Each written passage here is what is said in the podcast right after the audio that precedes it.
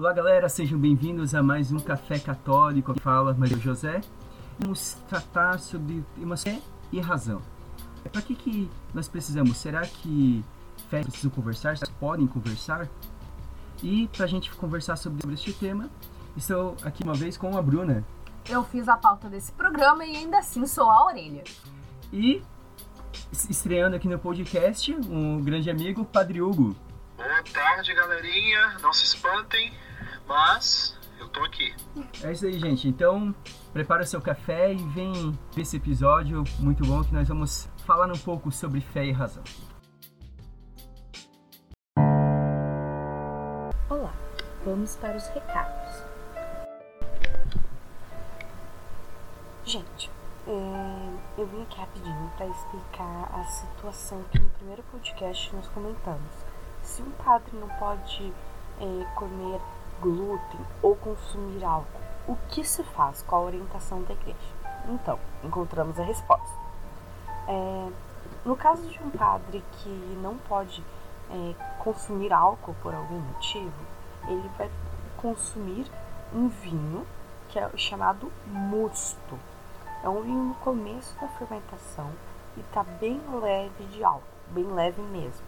Mas ainda assim é necessário que tenha uma fermentação. Por quê? Porque senão é suco de uva. Não é possível fazer a consagração com suco de uva, né? Porque foge a fórmula, então não é permitido. Então ele é bem no comecinho da fermentação para poder servar. E também na questão do padre que não pode comungar, que não poderia ingerir glúten, né? É, também é feito uma hoxa, mais ou menos no mesmo esquema do musto, que é bem pouquinho de glúten. Daí a questão de ir adaptando a receita, né? Então, quem o padre quando tem essa questão, ele né, comunica e se vê junto com a sua diocese ou com a sua ordem religiosa e vão testando o, qu o quanto, qual é o mínimo de glúten que aquela pessoa pode ingerir, porque glúten é uma intolerância, né? Então é vai se moldando, mas isso é caso a caso, né? Então é isso, a gente conseguiu a resposta. E também hoje tá rolando lá no nosso Instagram, hoje no caso, se você está escutando, no dia, de, no dia do lançamento, né, dia 10 de setembro, tá rolando uma enquete sobre qual será o próximo tema. Né? Então temos a opção de contos de fada, filmes da Pixar ou realidade virtual. Bota lá e conta pra gente o que você quer ouvir. Bom café!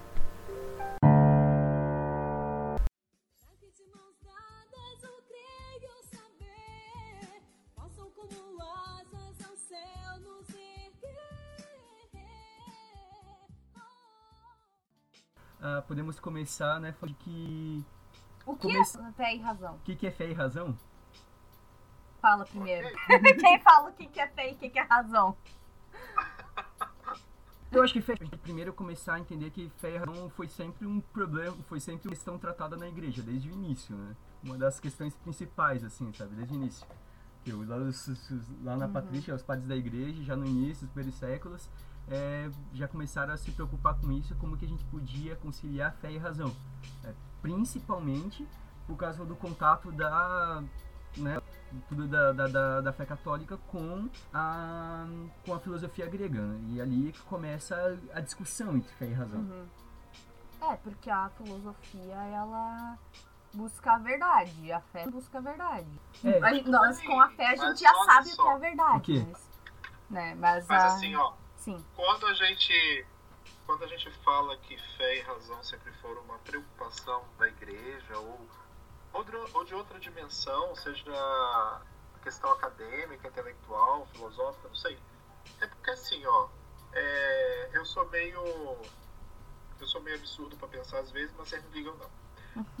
São duas coisas, são duas esferas que a gente não tem como dizer é, que é uma preocupação de um período ou é uma preocupação de uma dimensão da sociedade, ou é uma preocupação de igreja ou de ciência. Não, porque para ambas acontecerem, é, para nós que acreditamos, é preciso, na verdade, de duas partes.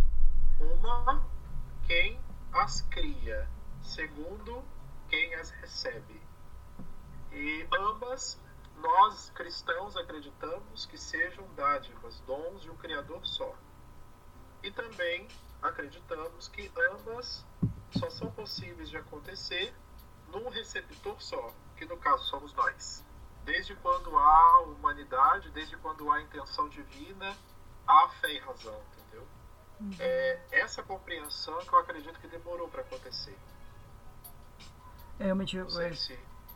bem interessante mesmo. Eu acho que essa compreensão demorou, né? Então, daí por isso que sempre houve muitas disputas, né? Muitas disputas é, gente que existe até hoje, na verdade, né? Que só quer a fé, gente que só quer a razão, que Como acha se que uma pode... fosse mais valorosa, mais uhum. valiosa do que a outra, né? É. Fica nesse é. e não. Eu acho que é, eu acho que e, talvez assim a, a, um, foi foi se tendo algumas respostas ao longo, né? Se a gente for olhar assim para doutrina da igreja, nas partes da igreja, tendo algumas respostas e que muitas vezes é apontado como a primeira tal não não a primeira grande resposta, mas é que foi por assim, a, às vezes, muitas vezes tomado como filosoficamente a, a resposta mais precisa seria a resposta de, de São Tomás de Aquino para o problema. Que daí ele vai dizer, ele distingue, né? Ele vai falar vai tratar de coisas diferentes. Né? A fé trata do sobrenatural, a razão do natural e, e uma auxilia a outra. E daí que a, elas não, a fé não, a graça não sube a natureza, dizer, né? Que a graça ela aperfeiçoa a natureza. Né? Ou seja, a fé ela vai aperfeiçoar a razão e a razão vai ajudar a explicitar a fé. Eu acho que é isso que, que, que passa nesse sentido. Né? Pois é. é. É porque é bem aquilo que Ratzinger escreve, né? Que João Paulo II e Ratzinger e, e o magistério da igreja acaba acordando até então. É porque são duas, são duas dimensões que compõem, na verdade, o, a integridade do ser humano, né? E aí lembrando, lembrando de que Cristo, quando nos salvou, salvou o ser humano inteiro, a gente consegue entender que quando Deus pensa no ser humano, pensa no ser humano inteiro e não fragmentado. Pensar que uma é mais importante que a outra, ou valorizar mais uma do outra, ou menosprezar uma e deixar outra, é exatamente trabalhar contra isso, contra essa verdade criacional, contra essa verdade existencial o nosso processo de conversão ele busca justamente nos tornar unos, né? Conosco, para então sermos com Deus, claro, passando pela dimensão do próximo. Fé e razão são duas esferas importantes porque uma verdade vai fundamentar a outra, uma vai justificar a outra. É, realmente isso é, é, é essa é a concepção que a gente acaba tendo, né? Que precisa ter, né, que a igreja pede que a gente tenha. Só que, infelizmente, às vezes algumas pessoas dentro da igreja não tem, principalmente fora, acaba tendo muitas dificuldades. E é um, são reflexos de uma coisa que aconteceu principalmente no, na Idade Moderna, ali, né, que a, começou a ter uma, um, uma grande separação entre, entre né, com uh, avanço científico, com uma concepção diferente da razão, é, começou a entrar muito em choque, fé e razão, e a gente acaba sentindo esses choques até hoje. A gente essas, era, essas dificuldades. Se no tempo patrício medieval era mais fácil, apesar de fé e razão caminharem juntos, hoje em dia para alguns parece impossível, muito por aquilo que aconteceu na Idade Moderna. É, que se cria o pensamento de que, né, é que se você estudar demais, você pode acreditar. Porque as coisas começam a parar de fazer sentido o homem está inserido num período e o homem está inserido numa cultura. De acordo com o que acontece no período histórico e de acordo com a cultura que ele vive, isso vai constituir também o modo dele ver o mundo e todas as coisas. Então é claro que na Idade Moderna, final da, na, já na, na, na, na, caída da Idade Média, né, na baixa da Idade Média, início da Idade Moderna, e, e caminhando para a contemporânea, a gente vê que o homem passa a enxergar o mundo através da experiência, né? através da, da, do empirismo, através do cientificismo. Só tem valor aquilo que pode ser é, provado materialmente, inclusive, ou através de cálculo, ou através de, de, de fórmula. Então, o abandono daquilo que é, digamos, metafísico, digamos assim, né? Que é aquilo que está para além e superior e superiormente desse mundo, é, contribui para que o homem também enxergue, de um lado, mais a razão, é, em contrapartida com a Idade Média, que já condenava um raciocínio muito lógico em vista de uma religião que se baseava mais no, na obediência cega da fé, que não questionava, né, que não provocava, digamos assim. Então a gente tem que, tem que entender o contexto né, também de cada, de cada período desse. É, tem uma frase até, quando eu estava pesquisando, tem uma frase do, de São João Paulo II que eu achei legal. É, a ciência pode purificar a religião do erro e da superstição. A religião pode purificar a ciência da idolatria e dos falsos absolutos. Cada uma delas pode introduzir a outra no mundo mais vasto, no mundo em que ambas podem florescer. E acho que é isso, às vezes a razão ela dá uma aliviada também da gente não ficar fazendo as coisas cegamente, porque a nossa fé não pode ser cega, a gente tem um motivo para crer, não é simplesmente emoção ou algo assim. É. Eu acho interessante essa questão de contexto, que você falou do contexto histórico, eu acho que isso remete um pouco a gente entender também o nosso contexto histórico atual, o nosso contexto que nós vivemos, e, e, talvez entender qual que tem que ser a nossa preocupação em relação de fé e razão. Eu lembro disso porque quando eu li um, um debate entre, é, entre 16 e um filósofo italiano, que eu, agora não lembro o nome, é Paolo Florida Cais, e é interessante que uma parte que o, que o texto lá de Bento XVI, ele, na época ele era cardeal ainda, e ele fala que a gente não tem que ficar preocupado em, com, a, com a fé, tentar é, combater consensos científicos. A preocupação tem que ser a gente mostrar que a fé também é racional, sabe?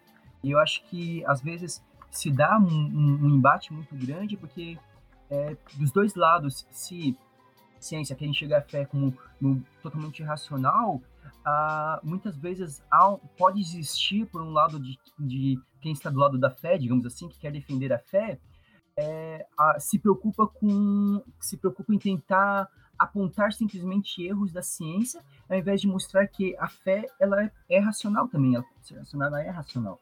É, mas está é, sempre ligado ao que eu te falei, né? Agora, é talvez algo que, talvez não, com certeza algo que a gente possa pensar que que faça com que a gente tenha certeza de que ambas são amigas, que não estão competindo por lugar, na verdade, quem, coloca, quem as coloca como, em posição de adversário somos nós, né? Mas uma, uma das maneiras da gente ver as duas como amigas seria o fato de uma conseguir ter a capacidade de equilibrar a ação da outra, né? Porque puramente razão é seco, puramente fé é molhado, encharcado demais. É, fazendo essa comparação com o solo, por exemplo. Então, nem encharcado, nem seco. É, uma consegue fazer com que a outra atinja um nível de equilíbrio maior, né? E é aí que está o esforço do pensamento contemporâneo, é, inclusive do magistério, a partir de João Paulo II para cá, de, de, de, tentar fazer com que os pensadores é, contemporâneos, não só na esfera religiosa, mas também na esfera, digamos, científica, no modo geral, perceba isso, né? E pare de tratar uma e pare de tratar as duas como se fossem briguentas, como se estivessem disputando lugar na humanidade. Esse, esse realmente é o grande desafio, né? De mostrar essa é, a gente aceitar que não, não são inimigas. É, a gente, é porque a gente é criado muito nós agora, né? A gente tem muito essa coisa de ficar olhando assim, tipo, ah, que colocar ciência na questão de razão, né? Mas que fé e ciência não se mistura. E é impossível você tratar as duas coisas, não pode. Ou você vai ser, ou, vai, ou é a ciência ou a fé, tem que fazer uma escolha. E tem como sim levar as duas coisas. É, e né? eu, eu acho que uma coisa que é, nós já passamos experiência de conversar com pessoas que estavam às vezes com Eu acho que é uma coisa que a gente pode levar aqui para a dificuldade de algumas pessoas. Que, por exemplo, às vezes tem pessoas que elas ficam com medo de estudar certas coisas porque existe às vezes aquele ficam com medo de perder a fé ou medo porque vão fazer uma determinada faculdade e às vezes o, o pensamento é, é, o fato delas terem fé é, não ser aceito não, não ser aceito bem elas ficam com medo de é, de, perseguição tudo que a gente sabe que pode acontecer mas às vezes é, algumas pessoas que eu vejo que parece que, é, às vezes, alguns católicos, às vezes, podem querer fugir de um, de um debate a respeito de, de uma razão, de procurar uma coisa mais madura, da fé de apresentar fé, fé mais madura, de é, buscar aprofundar a sua razão, por talvez medo de perder a fé. Eu acho é meio complicado isso, mas às vezes eu, eu vejo isso às é, vezes acontecer. E porque muitas vezes também, vou colocar o jovem que vai entrar em faculdade, coisa assim, né? ele escuta muito dos mais velhos, às vezes falando, tipo, ah, toma cuidado, não vai sair da igreja agora que vem pra faculdade, sabe? É, não deixe é, de tomar é, sabe? Na verdade, eu, eu... na verdade, agora vamos, agora vamos pegar a ajuda da psicologia, né? É. Existe o inconsciente coletivo e a gente tem que admitir o poder que ele tem, né, que ele exerce na sociedade, na massa, digamos assim. E o inconsciente, o inconsciente coletivo a respeito desse tema, ele é tem bastante ranço da Idade Média. Tem bastante ranço da Idade Média da, de uma, da prática de fé pelo medo, né? O medo determinava a prática de fé das pessoas, o medo do inferno, o medo do diabo, né? O medo de Deus não perdoar, essas coisas assim. Inclusive o medo de não conseguir é, cons é, não conseguir dos pais o que quer, porque tem que obedecer à fé dos pais e tal. E aí, sobretudo quando a gente tem contato com os mais antigos, é, os mais antigos é, é, uma das coisas que eles ensinam é justamente essa. Agora eu vou confessar uma coisa para vocês. Eu entrei no seminário em 2008, lá no Rio de Janeiro. E na minha conversa de avaliação com meu formador, nas vésperas da formatura, da apresentação do TCC da filosofia e da formatura da missa de encerramento, na conversa com ele, qual foi a primeira pergunta do meu formador? Você ainda continuou com fé? Então, para você ver, para você ver que até na cabeça, né, de muitos dos nossos é, formadores, padres, ainda paira isso. É um período perigoso a filosofia? É perigoso. A questão é que você tem que estar tá bem resolvido em, que, é, em relação à sua fé também, né? E as pessoas hoje, se tiverem que escolher entre resolver sobre a fé e resolver, por exemplo, sobre o seu time de futebol, as pessoas vão querer resolver sobre o time de futebol muitas vezes. E a fé vai deixar para depois, porque no inconsciente coletivo se diz que para ter fé basta você dizer que é católico, basta você saber os mandamentos e ir na missa dia de domingo com a sua família. Temos uma relativização assim, né, da fé, dos valores, tudo. E, e, realmente não é essa procura de um aprofundamento. E se tem realmente essa muito essa ideia assim sobre sobre o sobre estudo, sobre a fé. A Bruna estava conversando, estava comentando, tô lembrando. Ela falou que um é, o padre falou para ela que tipo ah, que fazer filosofia ah. perde a razão e fazer teologia perde a fé. É, ele falou meio brincando assim um pouco, mas é a ideia que as pessoas têm, tipo, ah, se eu estudar demais, eu vou deixar de acreditar. Mesmo que eu estude coisas da igreja, às vezes eu vou deixar de acreditar, porque eu vou tornar racional demais, eu tenho que ser emoção. Para alguns parece que às vezes a fé ela tem que ser é, puramente emocional, o que é um problema, o que não é verdade, o que nunca foi verdade para a igreja, ser puramente emocional. É, a, a, verdade ela não é uma revelação puramente emocional. É. O, esse padre, até que o José comentou, ele brincou comigo, ele falou daí, claro, ele estava brincando muito, mas na questão também que sim, se você estudar, tu não vai ter a mesma fé, a mesma razão que você tinha antes. Você vai ter um novo conhecimento e vai ser transformado. Então você vai perder o que você tinha, mas vai conquistar outra, alguma outra coisa, né? E às vezes o pessoal fica muito nesse medo, assim, tipo, de não pode ver as questões históricas, o que traz, né, o levantamento que se tem dos estudos atuais, que vão trazer algumas verdades da, de como a igreja foi construída, né? e pensamentos que foram fortalecendo a fé. E o pessoal acha que não pode estudar isso. É, não, mas é o que eu te falei, né? É o que foi ensinado por muitos e muitos séculos, inclusive. É tudo muito uhum. secreto, né? Tudo, é, tudo tem que ficar na penumbra. Meu Deus, não, não joga, não joga a luz da razão em cima. E aí, quando o ser humano se depara com a idade moderna e começa a provar um monte de coisa por meio do pensamento racional, meu Deus, daí tem gente que entra em crise, né? Porque Sim. por muito tempo ficou escondido e achando que conhecimento era sinônimo de ateísmo.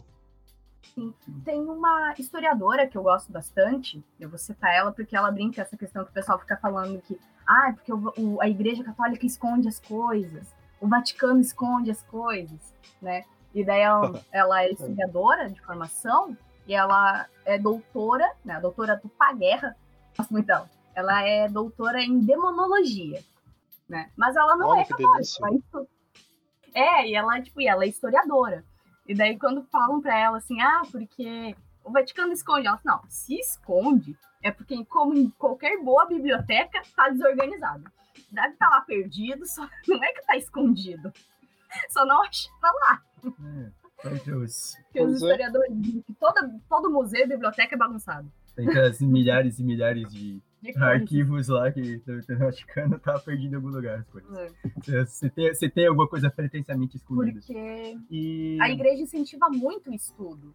É. Né? Então. E, mas. É, mas vamos, falar, mas vamos falar a verdade, né? a igreja, a igreja inventou o método científico, a gente sabe disso. a igreja, a igreja criou o, o, o, método de escola, de catequese, de universidade no período escolástico, a gente sabe disso. Né? Só que a gente sabe também. Eu faço faculdade de pedagogia, o pessoal geralmente fica bravo no começo, quando começa a falar muito da igreja. E... Só que a gente sabe também, mas vamos falar a verdade.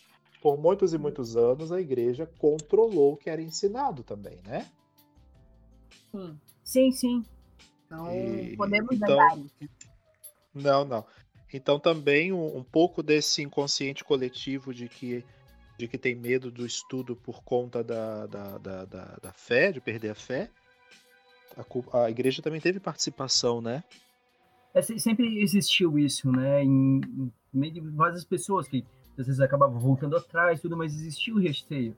É, é, interessante quando você vai ver até, por exemplo, dos franciscanos, que Francisco de Assis de início queria que os seus freios estudassem de jeito nenhum, porque deixava que eles iam ficar soberbos, que ia fé, que já nem mais havia a humildade. Ele teve que ser convencido né, que se as pessoas, se haviam pessoas que tinham aptidão para o estudo, não, elas iam estar negando o dom de Deus se elas não estudassem, né? Então, e daí começam, né, a ter cristãos que são enviados para estudar, né? Com, Exatamente. É, mas é, é para ver como havia até um, um, dos maiores santos nessa igreja, ele havia esse medo nele. Depois, claro, ele ficou convencido. Sempre existiu esse medo, as pessoas, e, e como o senhor falou, desse inconsciente coletivo que ronda a gente até hoje, que existe nós até hoje. Então, de que parece que são coisas opostas e que e que foi alimentado por várias coisas, alimentadas por, por decisões da igreja, por, por pensadores fora da igreja também, e de que é tudo antagônico, de que é secreto, de que há sempre muito perigo, muito medo, e daí acontece que as pessoas ah, recebem isso, e daí a gente vê um, uma questão de muitas pessoas que elas acabam tendo, é, às vezes até meio que um, um medo de estudar realmente por causa desse, desse conceito coletivo. E é, é assim medo e, e, falta de. E talvez uma falta de empenho, talvez às vezes de aprofundar a fé, como o senhor falou, às vezes naquele momento que o senhor falou sobre, às vezes prefere resolver o time de futebol do que resolver a fé, é, eu prefiro ir lá e conhecer melhor sobre futebol, saber todos os detalhes do meu time, acompanhar, ver que está acontecendo isso e aquilo, ao invés de ir lá e e, digamos, ah, o que, que a igreja de fato diz sobre determinado assunto. A gente recebe, prefere ficar só com as informações catadas, assim, né? Porque fulano disse aquilo, fulano disse isso, e fica assim nas informações assim, encontradas, mas eu não, eu não procuro ali, tipo, tá, mas nesse tema aqui, o que, que a igreja diz de fato? É. O que, que a igreja fala? Como que a igreja se posiciona? Uhum. É, essa falta de interesse é, é algo histórico também. Porque também, né? Claro. é histórico também essa falta de interesse, porque é, de certa maneira a igreja também é responsável por isso. Mas o, o, cristão, sobretudo, eu vou falar do católico porque é o nosso meio, né? Não vou falar das outras porque eu não tô lá. Mas nós fomos acostumados a pegar tudo pronto, né? Da igreja. E a igreja, como se comportou muito tempo, até por exigência histórica também, vamos admitir, como aquela que era a, digamos, deixa eu usar uma palavra que menos forte, aquela que era detentora do que era verdadeiro, do discurso verdadeiro por muitos e muitos séculos, que dava a ela né, o poder que ela sempre teve na, no passado, ela acabava dando tudo pronto e não admitia questionamento, né? Então, é, hoje a gente, a gente brinca e tudo, mas naquela célebre frase que quando começa alguma discussão e a pessoa fala, é, religião não se discute. Como não, né? Porque se não se discute religião, você está admitindo que ela não tem justificativas, que ela não tem, que ela não tem porquê né, de dizer o que diz. Então, religião se discute sim. Não se pode ter briga, conflito, essas coisas, mas se discute sim. É que daí também tem a confusão que o pessoal não sabe o que é discussão, né? O que é discutir um assunto. O pessoal acha é, que, que discutir é já sair no grito. É porque é, é, é, que daí é um outro problema. É né? um outro problema tempos, também histórico. Que é histórico, mas a gente vê um pouco mais acentuado, assim, nesses tempos fica mais fácil da gente ver por causa das redes sociais, porque a, a, a, geralmente as pessoas não estão dispostas a, aceitar ou ouvir nada contrário, elas querem só receber aquilo que já confirma o que elas pensam. Né? Eu quero continuar naquela minha verdade pronto e ponto final. Porque e... é confortável, não quero sair daqui. É confortável? É. Por isso que, por isso que eu sempre digo que a questão está não é em ficar focando o olhar e a preocupação na fé, porque isso ela está muito bem sistematizada.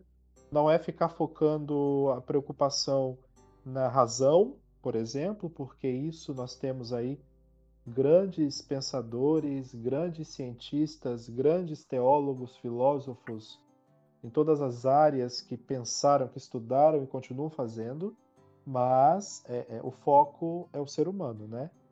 O ser humano bem construído significa uma compreensão melhor de todas as coisas.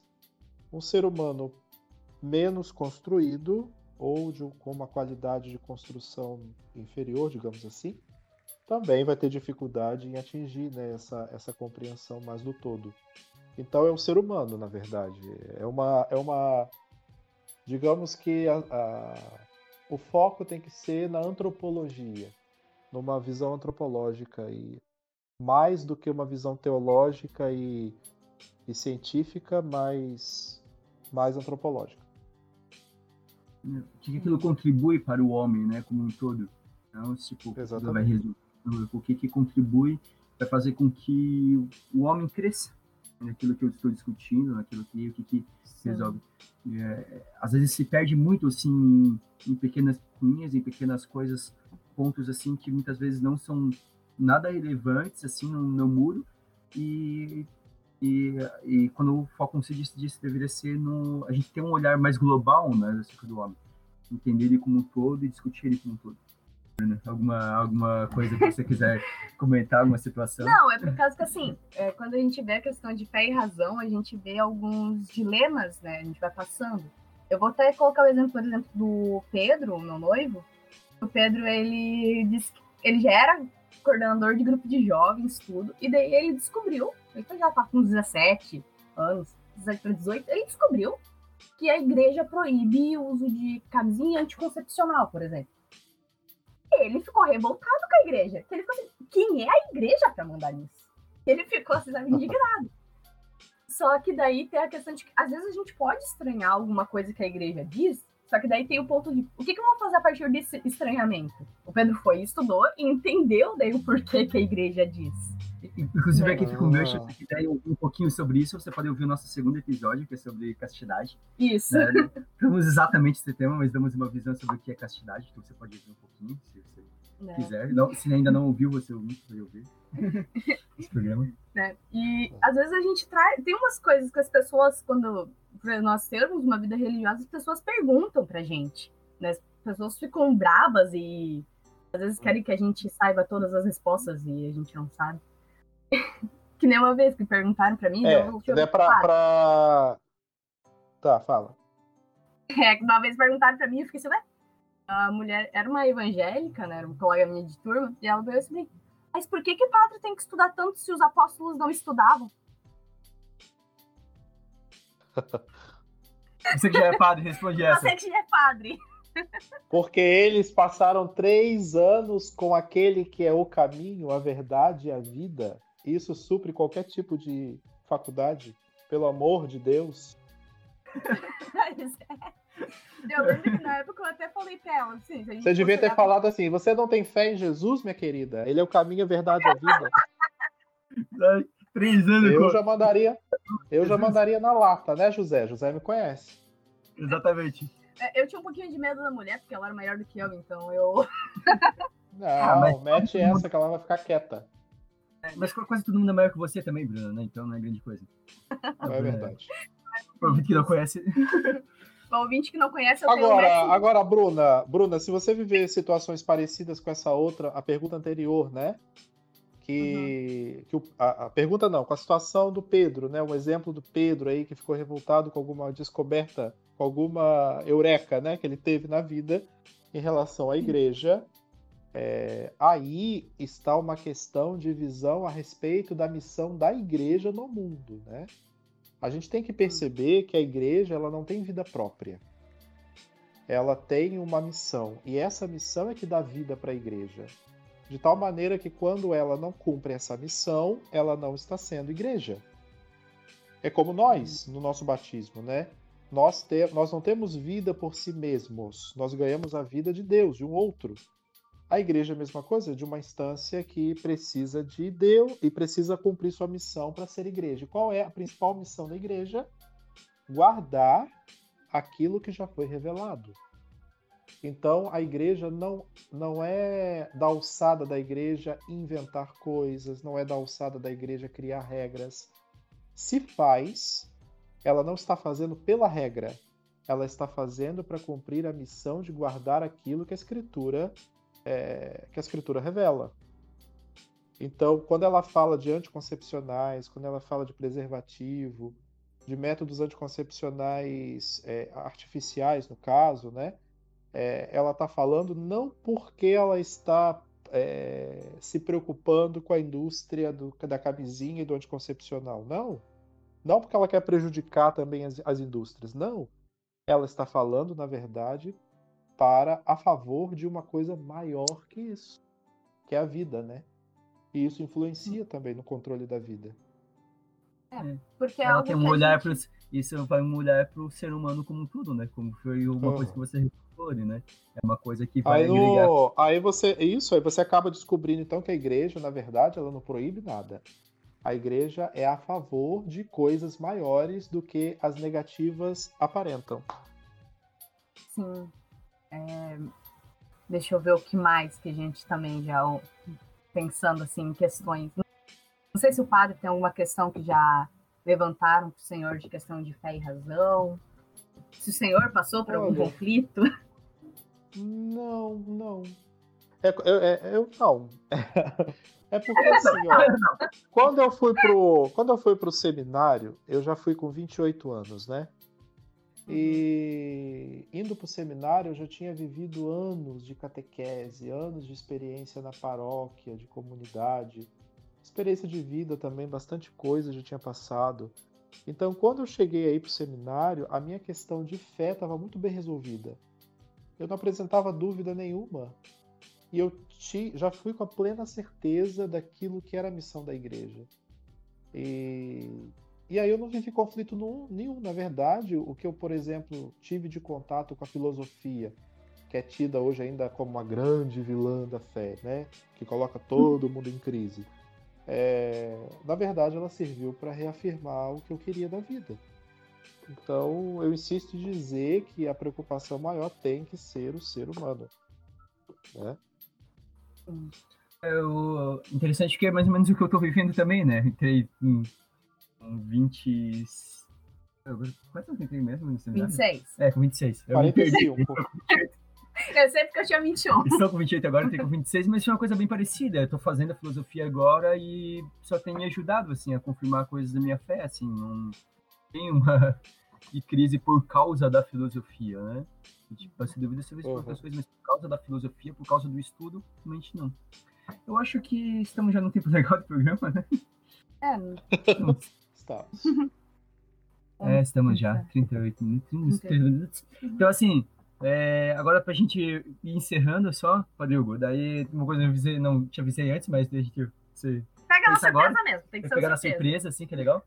É que a gente sempre termina o podcast dando alguma dica, alguma dica de Indicação Cultural, cultural. cultural. Então, assim, se você quiser, né, pro, é, alguma coisa indicar, talvez em relação ao tema, ou talvez isso nem precise ter ligação diretamente com, diretamente com o tema, mas se você quiser indicar alguma coisa para os ouvintes, talvez um livro, filme, alguma coisa para que eles podem consumir, que talvez ajudaria, questão de fé e razão. Vou falar Vingadores, tô brincando, vou não. Isso é bom. Olha, é- é, eu vou indicar o clássico, né? Qual é o clássico? É quando é o documento da igreja, documento da igreja, Fides et Ratio, que é o magistério papal, naquele livrinho laranja, que você hoje acredito que já consiga baixar 0800 na internet. Esse é clássico, tá? É, Agora, dá uma olhada no catecismo, né, gente? Quando a gente olha lá a respeito de fé no catecismo, lá tem uma, uma, uma frase a respeito de fé que é uma conciliação perfeita entre fé e razão. Só uma frase. O catecismo vai falar que a fé ela tem que ser objeto da nossa adesão pessoal. O que que isso quer dizer? Que a gente não consegue aderir nada se a gente não escolhe aquela coisa. E para a gente escolher aquela coisa, nós temos que ter liberdade. E só tem liberdade quem usa a razão. Olha aí que maravilha. Então, fé como dom de Deus é um dom de Deus, um dom espiritual que vem do céu, que significa a capacidade de crer. E quando se fala em capacidade, você já remete a sua, ao seu pensamento à razão. Né? Se tem capacidade para crer, significa que essa capacidade de crer também passa pela capacidade de escolher por aquele crer. Então, pronto, está conciliado. Excelente. Muito bom. E Fecha de maneira brilhante. Uma dica. Gostei. É, Bruna, alguma dica? Eu vou indicar Razões para Crer, que é um livro do Scott Hahn. E Muito bom Isso, também. não, leiam. Procurem, é muito bom. Façam de presente para os amiguinhos. Eu vou indicar um livro que, na verdade, foi o livro que ajudou a ter a ideia para esse programa. Que foi um livro que eu publiquei no meu Instagram, que eu havia lido e gostado, que é Deus Existe. Pergunta, Deus Existe? É, um, é uma De sessão de- Ratzinger. Isso, É de Exatamente. Ratzinger. Ah, Isso, eu isso tenho é o esse livro. com um filósofo italiano, né, Paulo Flores da Casa. Exatamente. texto dos dois, e daí o debate deles foi muito interessante. E daí uma, uma ouvinte aqui do, do podcast comentou e falou que seria interessante fazer um, um programa sobre. E, e eu comento também porque daí pra, para, para o ouvinte a gente pede que vocês enviem para nós também sugestões, coisas que vocês gostariam de ouvir aqui no programa, que vocês achariam interessante a gente tratar. E aqui fica, né? Agradecimento aí a, a Adriane, que, que deu a, a dica aí, do, que deu a dica do, do programa. E então chegamos nesse programa sobre fé e razão. Considerações finais? Bruno? É, nos sigam no Instagram, arroba café.católico. E baixem o programa no Spotify, no Deezer, no. É Anchor ou Anjo, que eu nunca sei falar. É, o- é o, é o link, o link vai ter lá O no, link tá no no- Instagram. na bio do Instagram. Baixem pra dar. pra mostrar pra gente que vocês estão escutando. E, e também, se vocês têm alguma dúvida desse programa, se você tem alguma dúvida, algum comentário, pode mandar uma mensagem lá no Instagram, ou talvez no e-mail, também tá no, vai estar na descrição do, do, do episódio. Entre em contato com a gente, o feedback de vocês é muito importante. Adriogo, mais uma é, agradecendo, muito, muito obrigado aí pela, pela, sua, pela sua presença, por ter aceitado esse convite para estar aqui no, no episódio. Ok, eu que agradeço, né? Foi uma honra, uma honra ter sido convidado e participar desse momento aí. Só queria deixar um recado para quem nos ouve. Se você precisar de ajuda, né, para sanar uma dúvida, não que eu vá saber, mas a gente pode procurar junto. Eu sou padre aqui no bairro do Aventureiro, em Joinville, então é só procurar aqui que a gente dá um jeito de te ajudar. Então. O senhor poderia. É... Quer terminar o episódio com, com É, eu acho que se a gente tem um padre, nós podemos pedir o favor dele dar uma bênção para nós, nossos ouvintes, né?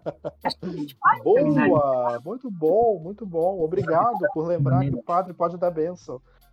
Isso. Conheço um padre que era diácono esqueceu que podia dar bênção. Ah, é? Ah, não liga não, que nas primeiras semanas também eu esqueci que eu já podia, eu já podia abençoar a água, tudo isso. Ele disse que chegou uma senhora pra ele, chegou a senhora, ah, você pode, pode abençoar esse, esse terço pra mim? Ele falou, peraí, deixa eu procurar o padre. Comecei a olhar e falei, ah, peraí, sou diácono. É, isso mesmo. É bem assim que a gente faz.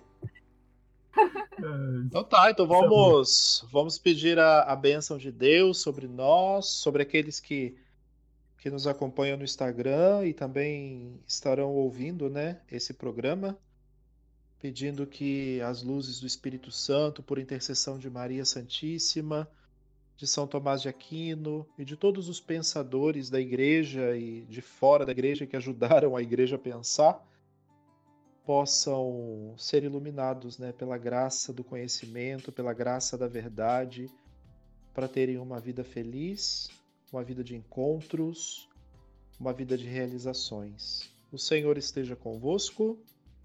Ele está no meio de nós. Pela intercessão de Maria Santíssima, sede da sabedoria, e de São José, seu sábio esposo, abençoe-vos o Deus Todo-Poderoso, o Pai e Filho e Espírito Santo. Amém. Muito bem, abençoados.